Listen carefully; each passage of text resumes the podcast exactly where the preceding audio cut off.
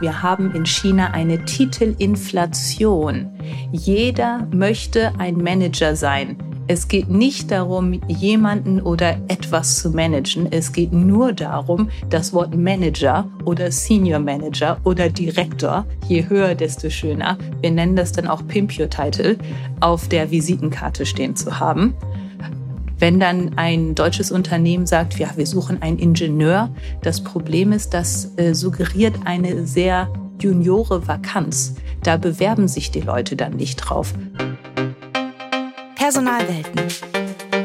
Der Podcast mit Nicolas Burgs.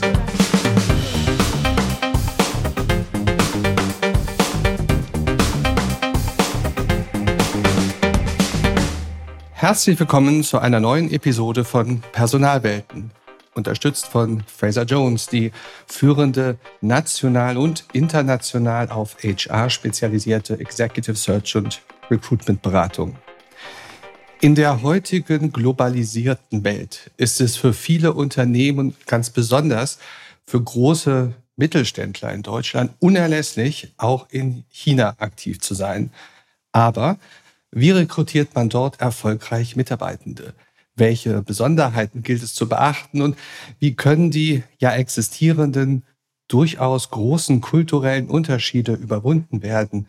All das und noch viel mehr, darüber sprechen wir in der heutigen Episode und es gibt ganz viele Tipps und Einblicke und vielleicht auch den ein oder anderen Trick, wie man das macht. Wenn ihr also auf der Suche nach Mitarbeitenden in China seid oder einfach nur etwas über die Besonderheiten des chinesischen Arbeitsmarktes erfahren möchtet, dann seid ihr hier genau richtig. Denn mein Gast ist Miriam Wickertsheim, eine absolute China- und HR-Expertin. Schön, dass du da bist, Miriam. Hallo Nick, vielen Dank für die Einladung. Du bist Geschäftsführerin der Direct HR Limited. Das ist eine auf genau das, worüber wir heute reden, spezialisierte Beratertruppe hast und wen wundert's, ein Doppelstudium absolviert, Sinologie und BWL und lebst seit ja über 15 Jahren im Land der Mitte. Erst in Peking und ja, da hast du dann auch die Uni besucht, bist dann aber auch weitergezogen in die große Stadt Shanghai. Vollblutberaterin sagst du über dich, sagen aber auch andere von dir. Und du hast ja so 10, 12, 13 Jahre hauptsächlich Mittelständler in allen HR-Belangen beraten, die man, wenn man das Thema China angeht, irgendwie wissen muss. Ja, Information über den Arbeitsmarkt als solches, Employer Branding, Recruiting und so weiter und so fort. Und du bist, das finde ich ein schönes Bild, auch ein, ein Brückenbauer zwischen Kulturen. Und zwar nicht nur im Bereich Wirtschaft und Business, sondern auch in karitativen Projekten. Da bist du sehr, sehr aktiv. Also insofern freue ich mich umso mehr, dich hier zu begrüßen. Aber vielleicht möchtest du uns kurz auf Chinesisch begrüßen? Aber gerne. Auf Chinesisch würden wir kurz und knapp sagen, Nüschemen, Qianshamen, Dajiahao. Das bedeutet im Prinzip, meine Damen und Herren, hallo. Auch das ist ja nett. Und wenn man aber so viel China irgendwie im Blut und im Herzen trägt, da frage ich mich immer, woher kommt das? Woher kommt das bei dir, diese unbändige Passion und dann auch Profession für das Thema China? Das ist eine gute Frage. Ich muss gestehen, ich hatte damals zum Beginn meines Studiums keine große Strategie, der ich gefolgt bin, sondern ich hatte mir einfach überlegt, ich möchte international, ich möchte global arbeiten und habe mir darum ein Studium ausgesucht, was mich ja so breit wie möglich aufstellt, Chinesisch, Sinologie und ein gutes klassisches BWL-Studium. Am Ende des Tages dachte ich mir, damit kannst du auf der ganzen Welt arbeiten. Ja, aber Als irgendwann kam doch dann der, der, der Kick, ne? Irgendwann. Genau, der Kick kam in China. Ähm, und äh, als integrierten Teil des Studiums sind wir dann auch alle anderthalb Jahre nach China gegangen. Ich bin anderthalb Jahre nach Peking. Ich habe ein Semester auf der Tsinghua University in Peking studiert. Ich habe Sprachunterricht genommen und ein Praktikum bei der Deutschen Außenhandelskammer in Peking gemacht und habe da wirklich in jungen Studienjahren China und Peking erfahren können für mich und habe damals schon festgestellt, hier spielt die Musik, hier spielt die Zukunft, hier ist alles möglich. Und das ist auch immer noch eine Meinung, die ich äh, stark vertrete. Der chinesische Markt ist groß. Der chinesische Markt hat immer noch damals mehr, heute immer noch unglaubliches Wachstumspotenzial. Wenn jemand etwas kann und bereit ist, die Ärmel hochzukrempeln, kann er oder sie wirklich alles erreichen. Und das hat mich damals so bewegt und so motiviert. Ich habe Personen kennenlernen dürfen, die wirklich durch durch Ideen, durch Inspiration, durch sich trauen, durch sich etwas wagen und harte Arbeit wirklich alles erreicht haben, was sie wollten in unglaublicher Geschwindigkeit und habe dadurch auch für mich festgestellt, die Barrieren, die es gibt, sind eigentlich nur in unseren Köpfen, eventuell noch in der Gesellschaft vorhanden und äh, hatte mich daraufhin ähm, entschieden, dass ich direkt nach meinem Studium wieder zurückkehren wollte nach China. Und so war es dann auch. Nach dem Abschluss habe ich meine Eltern geküsst, habe mir ein One-Way-Ticket zurück nach Peking gekauft ähm, und bin dann erstmal wieder nach Peking geflogen mit zwei großen Koffern und sonst nichts. Ähm, habe ein, zwei Wochen bei einer Freundin auf der Couch gewohnt, mir eine Wohnung gesucht, den ersten Job gesucht, eine Katze adoptiert und das war 2008. Seitdem bin ich dort geblieben. Hm? Aber du hast es so im Nebensatz eben gesagt und ich habe ja auch viel mit äh, Studierenden an der Hochschule zu tun und äh, einige wenige lernen Chinesisch und die, die es lernen, sagen, es ist wahnsinnig schwierig und jeder, der irgendwie Sprachen lernt, äh, zollt den Personen, die Chinesisch sprechen können, extrem hohen äh, Respekt. Äh, wie hast du das geschafft? Weil du sagst, das ich habe einfach mal Chinesisch gelernt. Äh, was war denn dein Weg zum Chinesisch? Und was war so die, die große, ja, äh, dicken Bretter, die du da in der Sprache erstmal bohren musstest? Mhm, ja, eine gute Frage. Ähm, Chinesisch ist keine sehr komplexe Sprache. Es ist im Prinzip eine Bausteinsprache. Die Grammatik ist sehr einfach zu verstehen und auch sehr einfach anzuwenden im Vergleich zum Beispiel zu unserer deutschen Sprache, die wesentlich komplexer ist. Ähm, Chinesisch ist eine Sprache, in der man Fleißarbeit leisten muss. Das heißt, man muss die Worte auswendig lernen, man muss die Schriftzeichen schreiben lernen. Damals also haben Vokabeln wir mit lernen, wie Vokabeln, Vokabeln lernen. lernen. Hm? Aber schlimmer, auch schreiben. Und ähm, Damals äh, äh, haben wir wirklich noch mit der Hand geschrieben, nicht mit dem Handy oder der Tastatur. Das heißt, äh, die Schwielen an den Fingern vom ewigen Schriftzeichen zeichnen. Ähm, äh, daran kann ich mich gut erinnern. Generell Personen, die ein gutes äh, Musikgehör haben, haben es leichter. Dazu gehöre ich leider nicht. Ähm, aber generell, ja, es ist eine Fleißarbeit, es ist eine Fleißsprache. Ob ich das heute noch jemandem empfehlen würde, das ist eine gute Frage. Generell, die Chinesen sprechen immer besser Englisch und auch heutzutage die technologischen Entwicklungen, Apps werden immer besser. Wir sind nicht weit davon entfernt, dass man wie bei Star Trek einen äh, äh, Paralleldolmetscher in der, in der Tasche im Handy mit sich trägt. Gleichzeitig wird es von den Chinesen sehr respektiert und geachtet, wenn man die Sprache spricht und auch nur dadurch lernt man wirklich die Kultur kennen. Es wäre nämlich meine Frage gewesen, die ich noch mal etwas zuspitze in China als Deutscher irgendwas zu machen, zu tun, ohne wirklich Chinesisch zu können oder einen Dolmetscher dabei zu haben und einfach auf sein ja, internationales, vielleicht äh, beruflich professionalisiertes Schulenglisch zu vertrauen. Geht das gut? Das kann gut gehen, muss es aber nicht. Ähm, ein Deutscher oder ein anderer westlicher Ausländer würde selten in einer rein chinesischen Firma arbeiten, sondern in westlichen Firmen, in Wufis oder in Joint Ventures.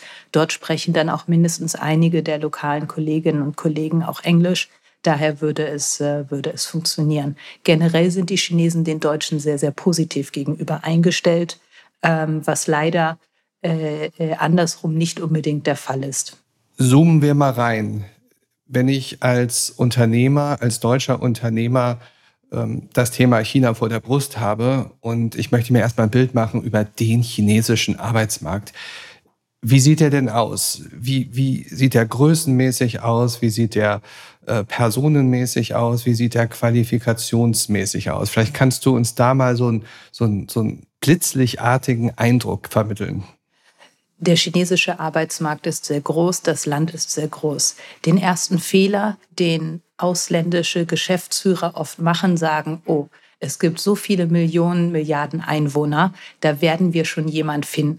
Aber nein, es geht im Prinzip um einen relativ überschaubaren Kandidatenpool an jenen Kandidaten, die wirklich arbeitsfähig sind für internationale Unternehmen. Das heißt, die eine Ausbildung haben, einen Bachelor, äh, der passt, die ähm, schon in internationalen Unternehmen Arbeitserfahrung sammeln konnten, die einigermaßen Englisch sprechen und die auch Dinge wie eine Kommunikationsführung, kritisches Feedback, direkte Kommunikation ähm, für sich schon erfahren haben. Das ist ja oft im Gegensatz zu dem, was in einer Face, also gesichtswahrenden Kultur der Fall ist. Ähm, auch sind Qualifikationen in China sehr, sehr unterschiedlich. Die hochqualifizierten Talente wohnen und arbeiten meistens in den großen Städten, Peking, Shanghai, Shenzhen. Ähm, und je kleiner die Stadt, desto überschaubarer wird dann der, der Pool an Kandidaten, die wirklich qualifiziert sind. Als eine Daumenregel kann man sagen, das sage ich oft den, den deutschen Geschäftsführern und Geschäftsführerinnen, Sie werden vermutlich weniger kriegen, als Sie es wünschen und dafür aber wesentlich mehr zahlen, als Sie es eigentlich vorhaben.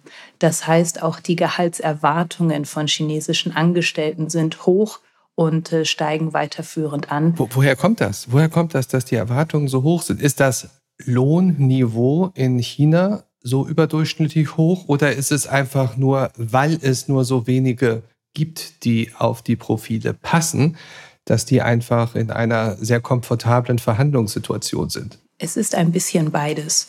Deutschland ist natürlich ein Land, was gut bezahlt, aber im Vergleich zu durchaus anderen Ländern nicht die höchsten aller Gehälter zahlt. China hat mit relativ niedrigen Gehältern angefangen. Es ist allerdings in China absolut normal, 10 Prozent oder mehr Gehaltsanstieg jedes Jahr, jedes Jahr zu erhalten, ähm, selbst wenn die Person in der gleichen Funktion, in der gleichen Firma, in der gleichen Verantwortlichkeit bleibt. Das ist jetzt über die letzten Jahre etwas abgeflacht, gerade auch über den Covid-Jahren, über die Covid-Jahre.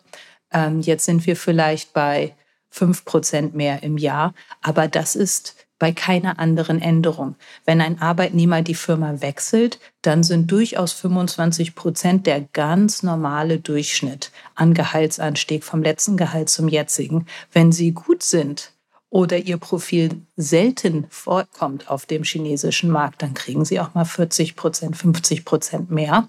Und dann haben die chinesischen Angestellten oft alle drei, vier Jahre ihre Firma gewechselt. Das heißt, die Gehaltsanstiege sind einfach sehr schnell und sehr hoch geworden. Und gleichzeitig, ja, wir haben einen War for Talent, der sich auch weiter zuspitzt.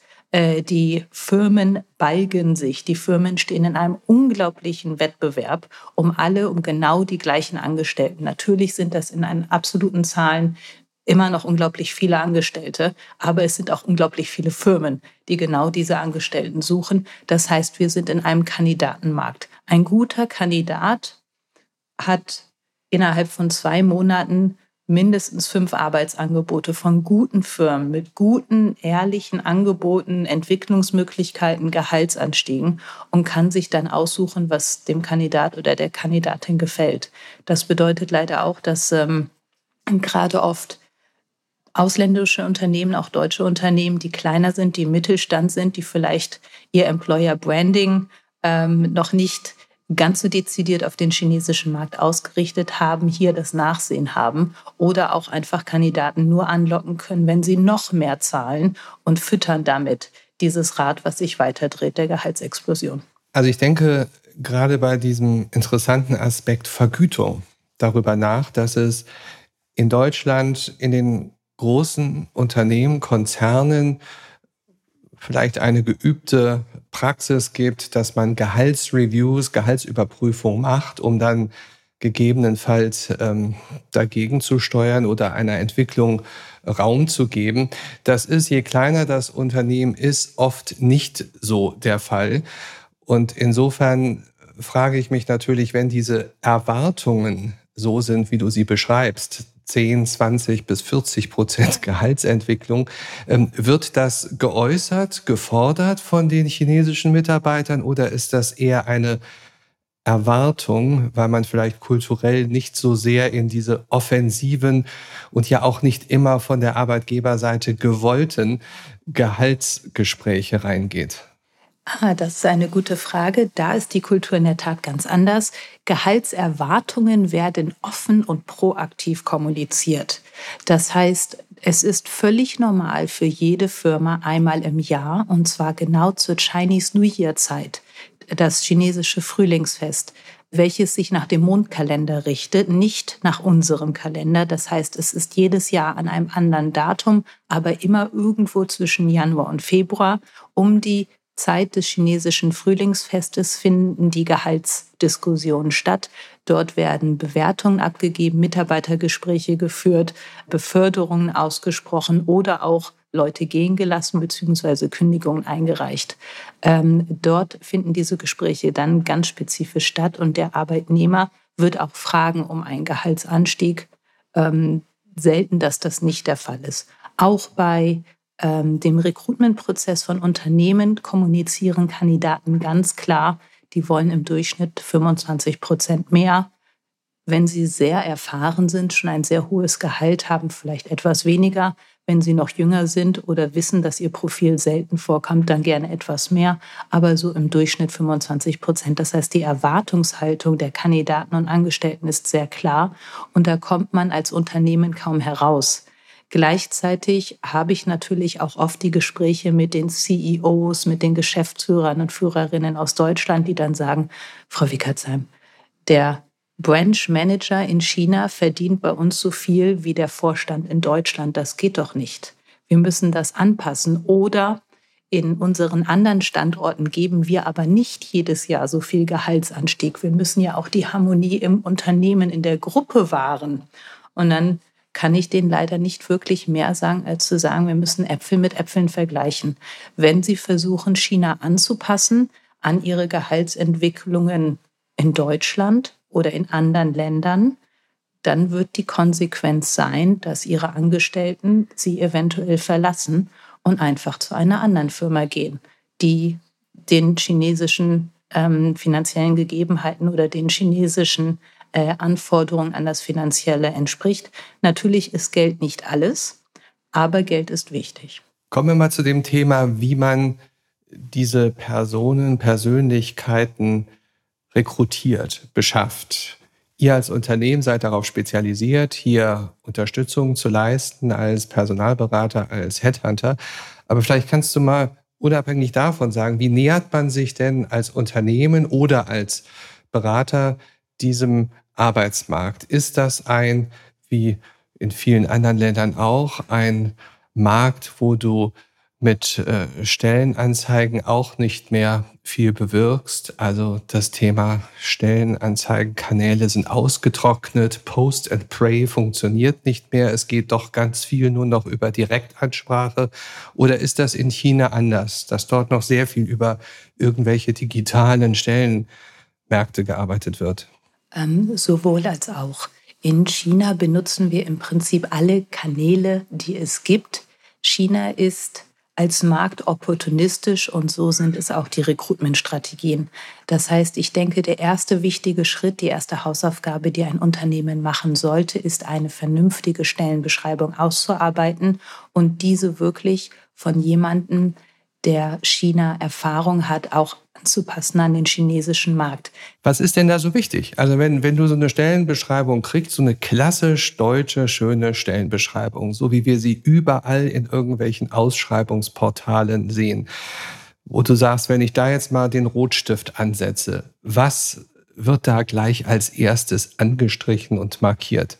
Ähm, das Erste, was angestrichen wird und markiert, wenn ich so ein Stellenprofil kriege, ist der Titel. Die Titel sind nie hoch genug. Wir haben in China eine Titelinflation. Jeder möchte ein Manager sein. Es geht nicht darum, jemanden oder etwas zu managen. Es geht nur darum, das Wort Manager oder Senior Manager oder Direktor, je höher, desto schöner, wir nennen das dann auch Pimp Your Title, auf der Visitenkarte stehen zu haben. Wenn dann ein deutsches Unternehmen sagt, ja, wir suchen einen Ingenieur, das Problem ist, das äh, suggeriert eine sehr juniore Vakanz. Da bewerben sich die Leute dann nicht drauf. Auch generell ist es absolut unüblich, dass ein chinesischer Angestellter sich überhaupt auf eine Vakanz bewerben würde, die titelmäßig nicht, nicht gleichwertig oder höherwertig ist. Das heißt, sie haben wirklich, äh, oder wir haben, Entschuldigung, das heißt, wir haben wirklich in China viele Manager, viele Directors, viele Presidents und Vice Presidents, die nicht unbedingt äh, Führung oder Produktverantwortlichkeiten haben. Was man machen kann als Unternehmen ist sogenannte Inside-Outside-Title. Das heißt, ein Inside-Title würde dann die Firma innerhalb von, von den globalen Aktivitäten auf dieselbe Hierarchie bringen für diesen Angestellten. Und ein Outside-Title ist, was die sich auf ihre Businesskarte schreiben. Und es ist auch wichtig, wenn Sie zum Beispiel im Vertrieb sind und Ihr Titel ist Sales Engineer, Ihre Kunden werden nicht mal das Telefon abheben. Da muss mindestens Sales Manager draufstehen, damit Ihr Kunde sich überhaupt mit Ihnen trifft. Sonst sind Sie nicht senior genug, um auch respektiert zu werden. Ähm, das ist das erste mit dem Rotstift. Das zweite sind die englischen Sprachanforderungen. Das ist immer noch ein Irrglaube, dass viele denken, die sprechen ja alle Englisch. Es sprechen viele Englisch, aber nicht unbedingt so gut, wie wir das denken. Natürlich in den großen Städten eher, in den kleineren Städten, je kleiner die Stadt, desto weniger.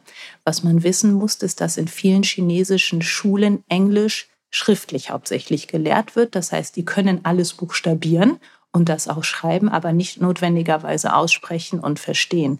Das heißt, die Fähigkeit, etwas zu lesen und zu schreiben, ist höher als die Sprach Sprachfähigkeiten. Ähm, und das ist natürlich das, was gebraucht wird in der Kommunikation mit internationalen Kollegen. Als Beispiel ein Profil, der gleiche Kandidat spricht Englisch schlecht und besser, ist 100 Prozent Gehaltsunterschied. Und das muss man, äh, muss man sich auch bewusst sein. Gleichzeitig sind viele Angestellte in China eher Spezialisten.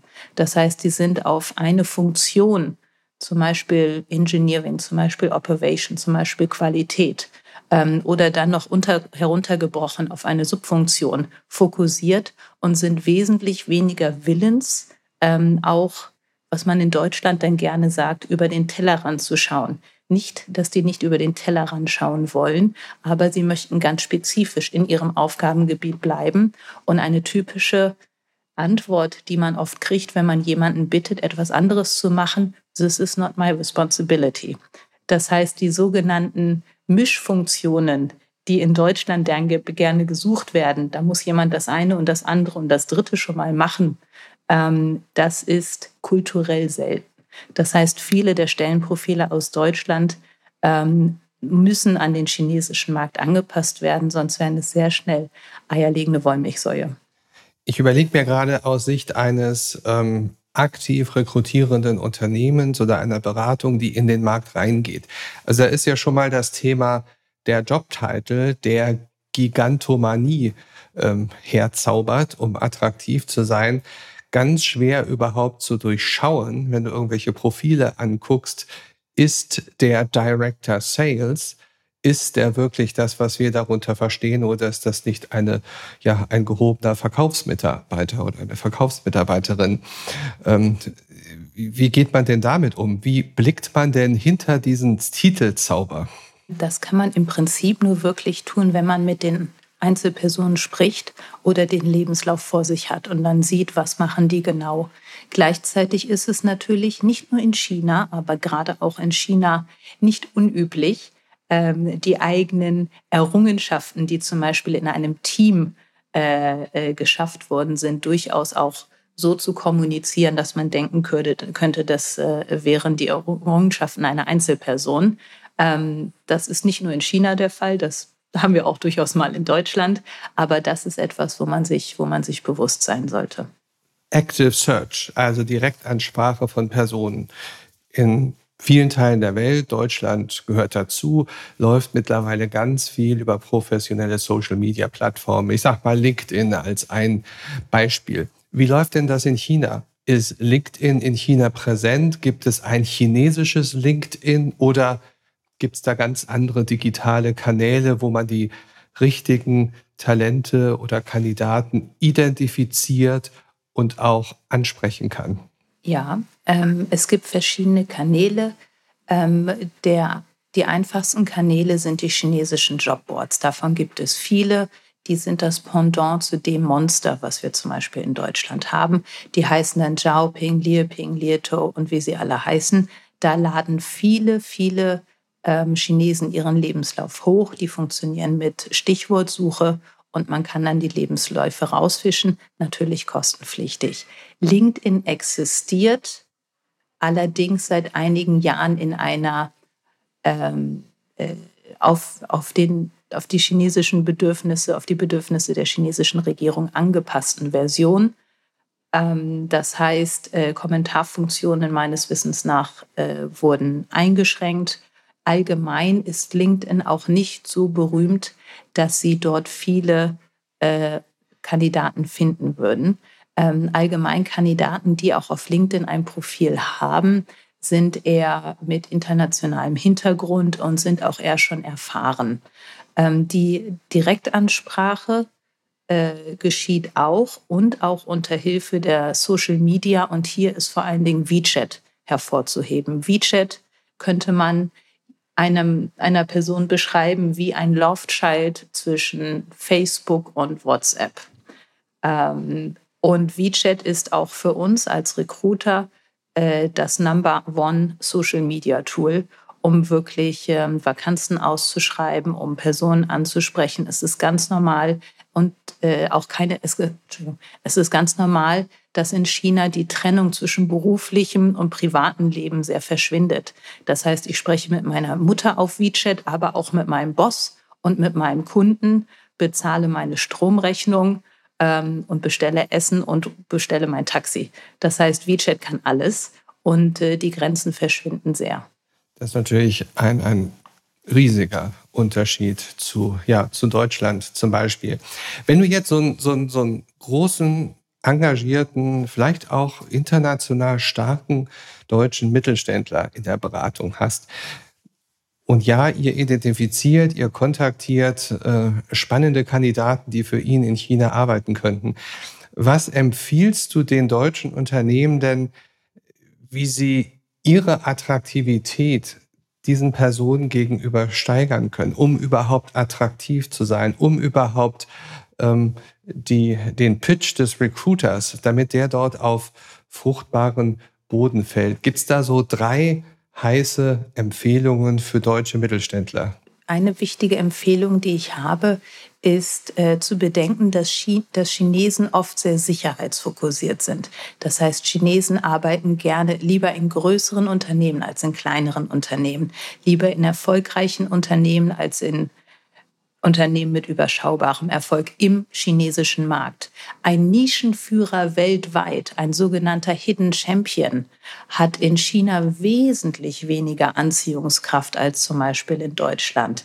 Ähm, je größer ihr Footprint ist in China, desto attraktiver sind sie für den chinesischen oder die chinesische Kandidatin. Das heißt, bitte heben Sie hervor in, ihrem, in Ihrer Kommunikation ähm, Ihr Commitment für den chinesischen Markt, was sie bereits getan haben, welche Kunden sie haben, Names-Dropping von großen Kunden. Es geht hier nicht um, um viele kleine, sondern einen Namen oder Namen von Kunden, die wirklich jeder kennt, die berühmt sind.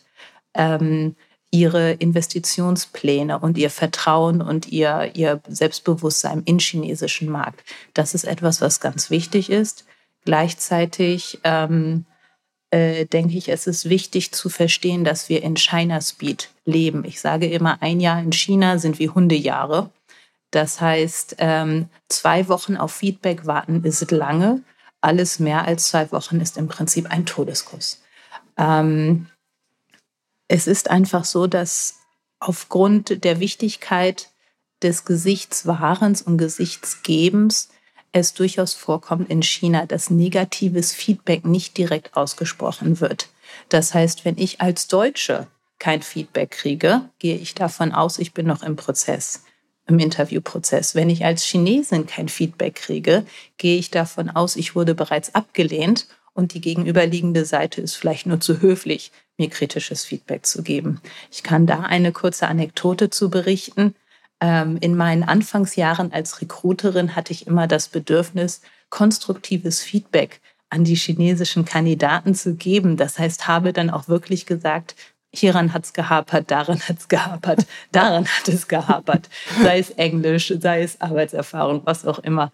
Das war nicht willkommen. Das wurde nicht begrüßt. In diesem Moment haben die Kandidaten Gesicht verloren vor mir, auch wenn ich das natürlich positiv gemeint hatte und helfen wollte. Und ich bin dann relativ schnell dazu übergegangen zu sagen, ja, jemand anders war etwas besser oder jemand anders war etwas günstiger, um wirklich da gesichtswahrendes Feedback zu geben. Das heißt, ganz wichtig für deutsche Unternehmen, wenn sie zu lange brauchen, wird das als negatives Feedback aufgefasst.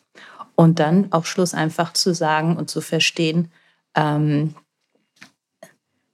es ist ein sehr, ein sehr hart umkämpfter Arbeitsmarkt. Es ist ein bisschen wie ein Heiratsmarkt. Wenn Sie eine Person sehen und diese Person wollen Sie daten oder wollen Sie heiraten, dann bewegen Sie sich bitte heute und nicht erst in drei Wochen, um Ihr Interesse zu kommunizieren und geben Sie sich Mühe. Das ist oft etwas, was leider nicht mit der Priorität stattfindet, mit der es stattfinden sollte. Ich habe jetzt verstanden, man muss auf das Thema Gehalt, Gehaltsentwicklung Wert legen, man muss auf große, mächtige Jobtitel durchaus schauen, man muss seine Größe und sein Commitment transportieren. Du hast aber auch gesagt, es wird sehr schnell und sehr leichtfüßig gewechselt ähm, in China. Was kann man denn tun, um das ganze Thema Mitarbeiterbindung für die chinesischen Kolleginnen und Kollegen ein bisschen nach vorne zu bringen. Gibt es da ein paar Tricks, die du teilen könntest? Ja, und ich freue mich sehr über diese Frage, da ich oft das Gefühl habe, die Chinesen werden völlig zu Unrecht als illoyal oder wechselwütig bezeichnet. Ähm, es ist einfach ein anderer Markt und eine andere Kultur und das ist nicht besser oder schlechter. Und ich finde das immer schade, wenn dann negative äh, Eigenschaften zugeordnet werden. Der Hauptgrund, warum ein Angestellter, ein Chinese wechselt, ist neben Gehalt die Verbindung oder die Beziehung zum direkten Vorgesetzten. Das ist nicht nur in China so, das ist auch in anderen Ländern so, aber auch in China. Das heißt, wenn Sie zum Beispiel einen Abteilungsleiter haben mit hoher Fluktuation in seiner oder ihrer Abteilung, schauen Sie sich den Manager an. Ähm, es ist oft so, dass wenn ein Manager geht in eine andere Firma, in den Folgemonaten sukzessive alle seine Angestellten oder die, die gut waren, auch wechseln in die gleiche Firma. Das heißt, die Loyalität gilt nicht einer Firma. Das ist ganz wichtig. Die Loyalität gilt nicht einer Firma. Loyalität gilt Personen. Loyalität gilt dem Vorgesetzten, vielleicht anderen Kollegen oder dem sogenannten Big Boss. Ansonsten die Hygienefaktoren. Es muss vernünftiges Arbeiten sein. Äh, halten Sie die Arbeitszeiten ein. Bezahlen Sie vernünftig marktgerecht. Diese Dinge müssen gegeben sein. Ähm, aber ansonsten ähm, finden relativ viele äh, Trainings auch statt. Das heißt, Chinesen sind wirklich harte Arbeiter die auch Überstunden machen, am Wochenende zur Bereitschaft stehen ähm, und die lernen wollen. Ähm, wenn ich das oft vergleiche mit Personen, mit denen spreche ich in Deutschland, na klar wollen die auch Trainings erfahren und sich weiterentwickeln, aber bitte Montag bis Freitag in den Arbeitszeiten und nicht Samstag und auch bitte nicht Sonntag. Und das ist einem chinesischen Arbeitnehmer, die haben da höhere Flexibilität solange sie natürlich nicht auf äh, Familien und Kinder aufpassen müssen. Das heißt, äh, Trainings anbieten, die Angestellten weiterentwickeln, das ist immer etwas, was wirklich sehr, sehr bevorzugt wird. Wenn du jetzt mal deine, deine Miriam-Botschaft in die Personalwelten hinausrufen dürftest, eine Botschaft, die sozusagen das Verständnis füreinander, das Brückenbauen in den Vordergrund stellt für dieses Thema Deutschland, China im Businessbereich. Was wäre da deine zentrale Botschaft, Miriam? Meine zentrale Botschaft wäre, dass auf deutscher Seite nicht alles, was wir in den Nachrichten lesen, auch die komplette Wahrheit widerspiegelt. Das heißt, die Nachrichten sprechen oft aus politischer Seite oder über politische Meinungen ähm, und es wird oft das Menschliche vergessen. Brücken werden gebaut zwischen Menschen, Brücken werden nicht gebaut zwischen Ländern. Und ich möchte wirklich empfehlen, besuchen Sie China nicht einmal im Jahr, nicht zweimal im Jahr, nicht dreimal im Jahr. Besuchen Sie China mit offenem Herzen, offenen Augen und vor allen Dingen ähm, sehen Sie die Möglichkeiten, die der chinesische Markt hat. China ist groß, China ist wichtig, China wird auch in der nächsten Dekade und darüber hinaus ein unglaublich wichtiger Markt bleiben, ein Arbeitsmarkt und ein Absatzmarkt.